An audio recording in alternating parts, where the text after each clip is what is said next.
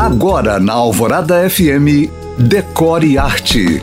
Oferecimento Liquidação Renova Líder Interiores.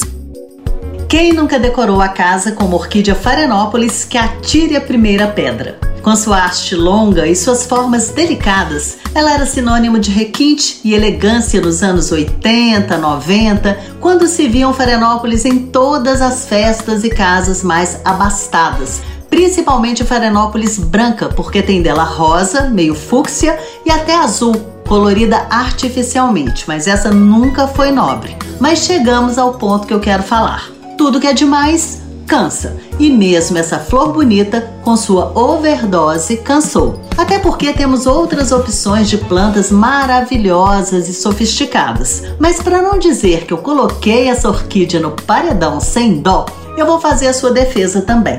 A Farenópolis continua sendo linda, uma rainha das flores. E diferente da maioria, depois que sua flor cai, não precisamos jogar fora, porque se cuidarmos bem dela, em menos de um ano ela volta a florir esplendorosamente em até três vezes. E aí, renascida, é impossível ignorá-la, sabe por quê? Porque quem foi rei, ou rainha nesse caso, nunca perde a majestade. Se você chegou agora, pode ouvir este podcast novamente no site da rádio. Para mais dicas, curiosidades e conteúdos, me siga no Instagram em you.cam.find.